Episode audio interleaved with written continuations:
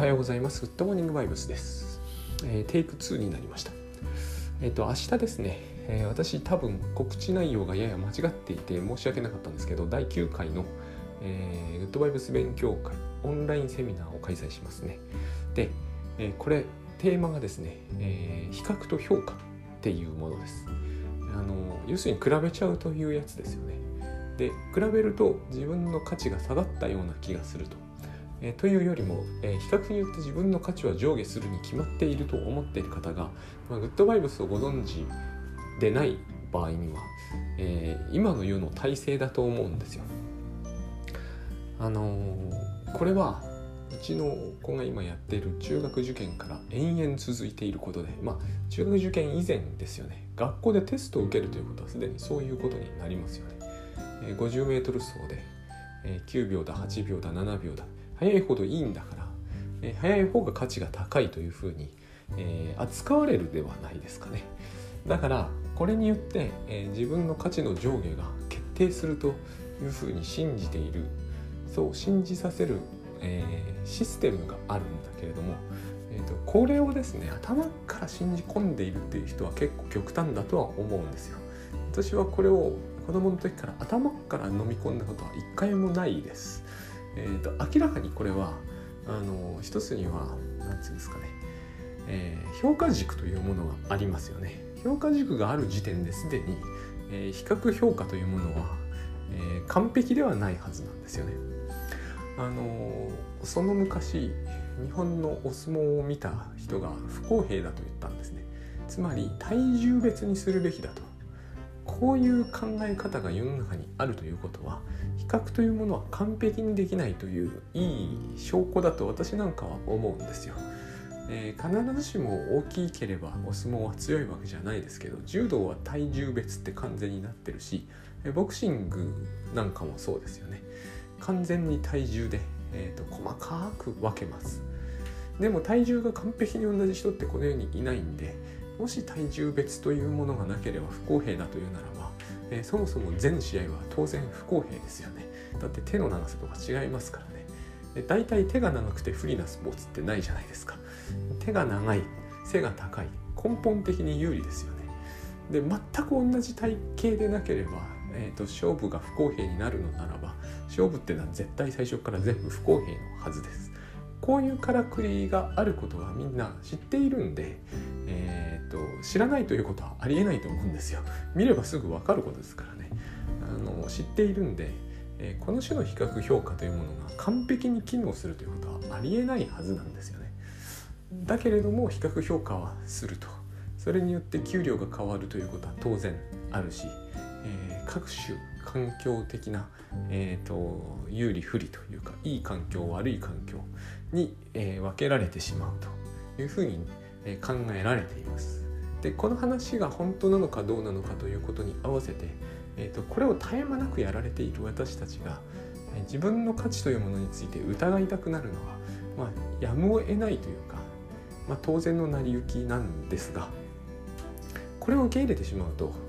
えーとってもこう生きているのが、えーえー生きづらいライフになっちゃうと、えー QOL とか言いますけれどももう私あの何て言うんですかね質をこの世の中に持ち込むべきでは絶対ないと思ってはいるんですね。持ち込んじゃうんですけれども、えー、とクオリティって誰がクオリティを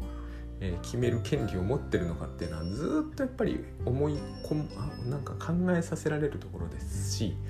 えー、と全部そうなんですよ評価というものを何かに持ってきてしまったら、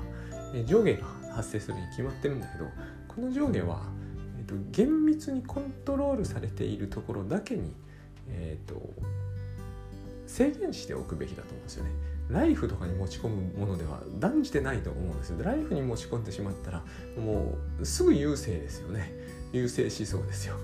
だって価値のある人生とない人生があるって話を始めちゃうわけですからね。えー、とそしたら価値のない人生を送る場合はどうするんだっていう話を始める人が、えー、と平気で出てくるのは、えー自然の成り行きだと思うんですよ。これをですね、えー、と例えば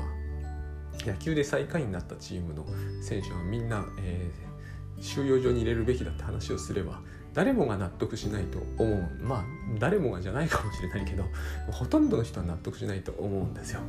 えー、一時のヤクルトスワローズとか今年はやたら強いですけどひどかったですからね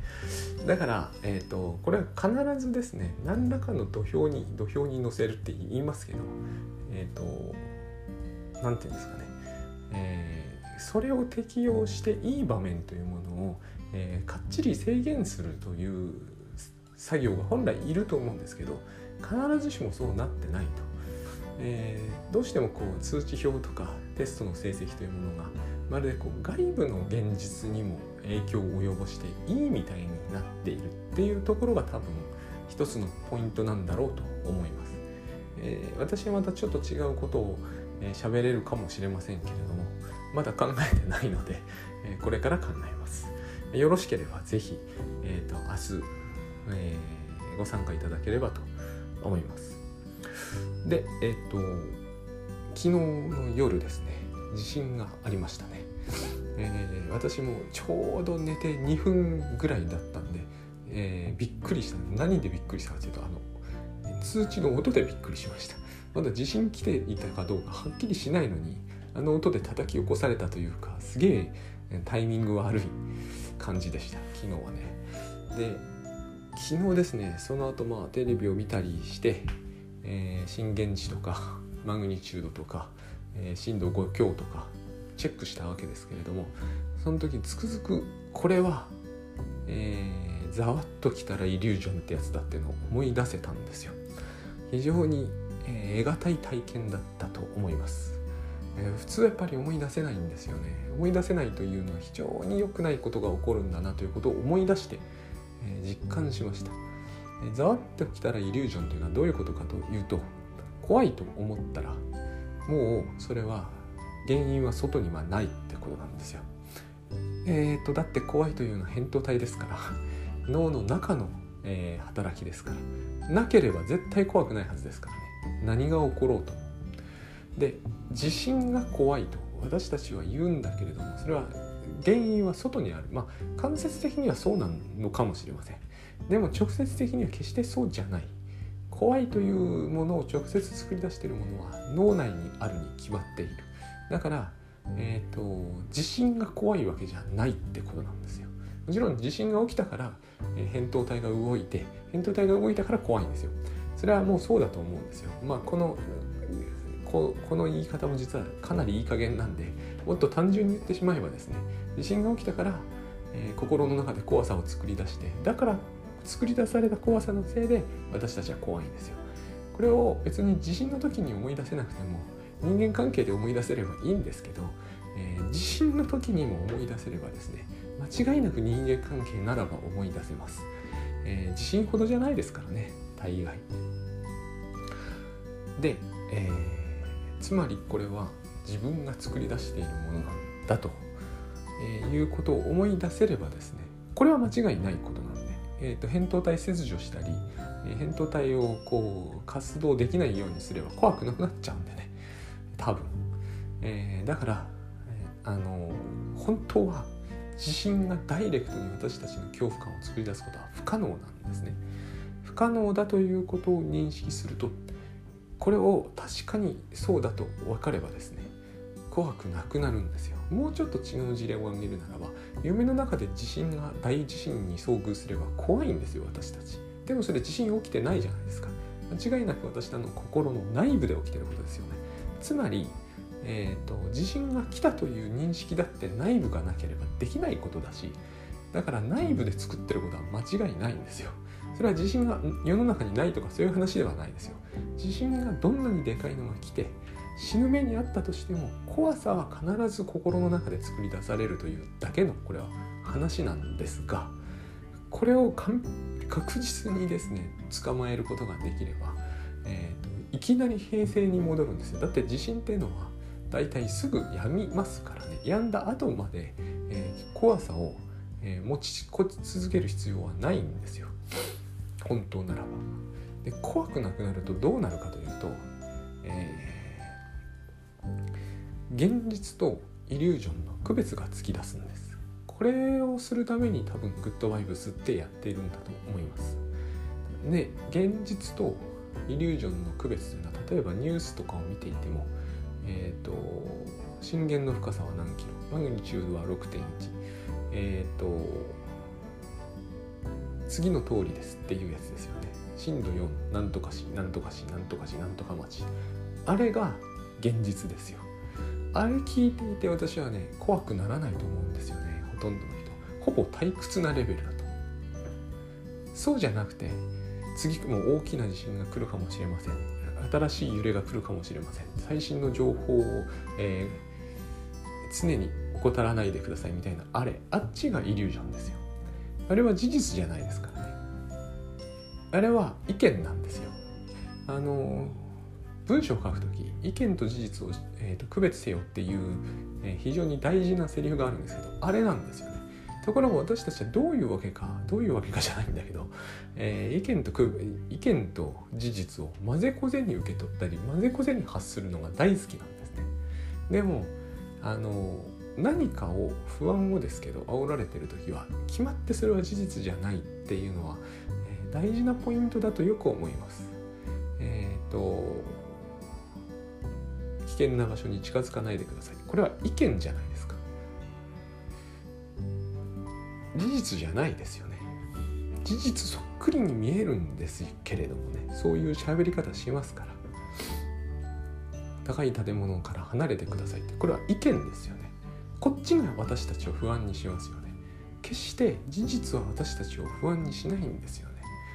と私は思うんですよ。震源の深さ80キロって。これだけで恐怖に駆られる人ってすごい少ないような気がします。必ず私たちがドキッとするのはですね、えー、頑丈な建物に逃げてくださいとかこっちだと思うんですよこっち事実じゃないですよね。これは意見ですよね。そしてイリュージョンですよ。作り出されてるものですから。その人が言葉を発しない限りそのようなものはないんですよ。別にこれは、えー、なんか民法とか NHK を批判してるわけじゃないですよ。これはこれで必要なんだとは思いますけれども、えーと、これと事実は別物だってことです。だから、えーと、いちいちこれで不安になったり危機感を持ったりする必要は私はないと思うんですね。でむしろそれをやると、え、頭が混乱して、えーと行動が非常にこう冷静でなくなるので極力避けた方がいいというのが、まあ、これはグッドバイブスの意見ですよ。え、ー、とと思っているんですね。でこのイリュージョンと事実が両方混ざってやってきた時に僕らは怖くなるんだけどの怖くなるというものを、えー、沈めることができればですね、えー、沈めるためには怖さを作ってるのはイリュージョンだというふうに認識するだけで済むんですけれどもえー、そうして認識して怖くなくなればですね、えーと、多分その後の対応は、えー、極めて妥当なものになるはずだと思うんですね。えー、よく怖くなくなると、えー、危機対応能力が下がるっていうふうに信じられているらしいんですが、えー、これは大体常に真実でないように思います。あの私の知り合いで何人もの人がですね歯医者を大変恐れてるんですよ。歯医者を恐れている人ほど歯って良くないんですよ。歯医者が、えー、定期的に行っていて、まあ、好きで行ってる人っていないと思うんですけれども、えー、定期的に行っていてほぼ歯医者というものを恐れていない人ほど歯って大体大丈夫なんですよ。こういう風になってる気がするんですよね。なんかこうイリュージョンを恐れていることによって適切な行動に結びついている事例って私は一つも思い浮かばないと思うんです。いつもこの逆のことが言われるんですけどね。昨日もなんかこうまだまだコロナに油断してはいけませんっていう話をしていてどうしても私たちは人を不安にすることによって正しい行動を取らせることができるんだという、えーと、宗教みたいな信念があるんだけれども全く全くこれは真実じゃないと。倉園さんもよくおっしゃいますけれども全く真実じゃないと、えー、いつも思います。昨日の地震の時もそうだったと思うんですけど、たすらひたすらこのいかにこれが危険で怖いことかということが言われるんですけれども、えー、それによってですねえーと、なんかこうまっとうな行動に結びつくような気がしないんですよね。頭が混乱していくばかりのような気しかしないんですよ。むしろよくこれだけ、えー、コロナといい地震といいよくこれだけですねみんなでこう共同不安の中に埋没していて割とそれにしちゃ適切な行動が取れてるような気がするなと私なんか感心するレベルなんですよ。それぐらいあの冷静であるってことは大事だし冷静に落ち着いて行動してくださいと言うんですけどねその言葉がすでに全然こう人を落ち着かせないニュアンスを帯びてるような気がします。でもまあまあ独特のこう日本人的なのなのかわかんないんですけど意外とみんな冷静だなとは思うんですよ。これだけ不安が煽られているにしては。え、ー、とメディアには訳あって理由があってそれなりのこう、えー、ビジネス上の関係もあってですねコロナが収束すればインフルエンザの大流行が来るとかとにかく未来を不安にしておかなければ困る理由ってあるんでしょうけれどもえ、あれをなんとかですね、えー、減らせば減らすほど多分あの私たちは困らずに済むんでしょうけれども、えー、実際にはこういうことになるので、えこういう世界なので、えーと、このこれによって不安煽られた不安に、え不安にならないという非常にこうメタ的になっちゃうんですけどグッドバイブス的にはそういうことになるかなというふうに、え昨日の地震は、え思い知らされました。あの人を怖がらせるというのはみんな非常にこう他人をコントロールするための最も有効な手段だと、えー、信じられているだけに実でもどこでもそれなんですけどあの顔色を伺う本でも結局テーマとしてはそれなんですよ。他人に対して怒んなければいけないというふうに、えー、これはあれですよね収束してきたコロナになお警戒しては警戒しなければいけないっていう理屈とほぼ同じで怒らないと他人にいいようにされるというのは、えー、ほとんど目にしない日はないレベルなんですけど、えー、私は嘘っぱしだと思うんですよね。まずここ1年僕はこう怒っちゃうってことはどうしてもまだ抜けないんですが、えーと、怒らないようにはもう100ゼロにしようっていう意識でいるからやっぱり減りはしますよね。人に対して怒るというのが、えー、悪いことは何も起きてない気がします。あの物書き仲間にもいっぱいっぱいいらっしゃいましたよ。私はもう今それらの人たちと、えー、付き合うほど本売れてる本書けない人になっちゃったからあの話すこともなくなってしまいましたけど、えー、パーティーとかでもね、えーと、編集さんとか出版社さんとかに怒って見せないと物書きはいいように扱われるって言ってる人は私は少なくとも100人ぐらいは知ってます。みんながみんな物書きじゃないですけどね。そういう感じの話はもう本当に聞きましたけど全然真実味がないです。えっ、ー、と私のすごい身近なところやっぱ母がこれを言うんですよね。私が見ている限り母がそうやって一番怒ってる相手は、えー、父と妹なんですけど明らかに2人ともそれによって何ら行動を改めている気配もないんですよ。で改めないから余計こう怒りのこうこう波動が激しくなってくるんだけど一向に変化がないんですよ。あれむしろ見ていて不思議な気がします。ああいうこう学習性無気力というものを学習しないのかなと思うんですけどね、えー、私なんかは、えー、早々に母から距離を置きました。えっと今思うと悪かったかなと思うんだけれども早々に距離を置く。つまり怒りによってえー、他人の行動をコントロールするってのは難しいと思うんですよね非常にずっと怒ってたところでですね相手がそうかなるほどと思ってどんどん行動を改善するその人あの怒ってる相手にとっての改善をどんどんしていくということにはなかなかならないと思うんですよ。あのつまり人って怖がらせたところでですね、えーと、と思った通りの行動を取り取るようにならないにもかかわらず、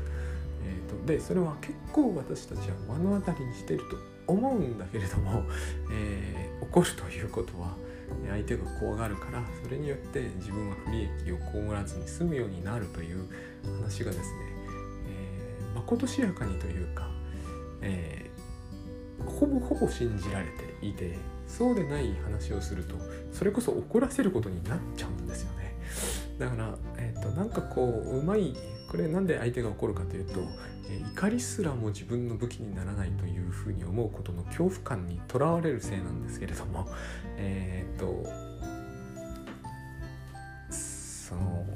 まあこれ自体がそもそも、えー、不安になってる時は冷静な行動が取れないという、えーと、いい証拠でもありますよね。結局その怒ってる人は不安なんですよ、えー、それはもう割と最近は、えー、グッドバイブスによって知ったとはいえ割と最近は、えー、それをテレビでがっちり見られるというポイントあのこともあるからね、え知事とか不安そうじゃないですか。とだけじゃないですよ。これによって人々が油断して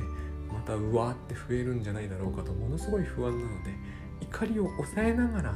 伝えてますよね。ある種の人たちは、えーと、油断しないでくださいと。要するにこう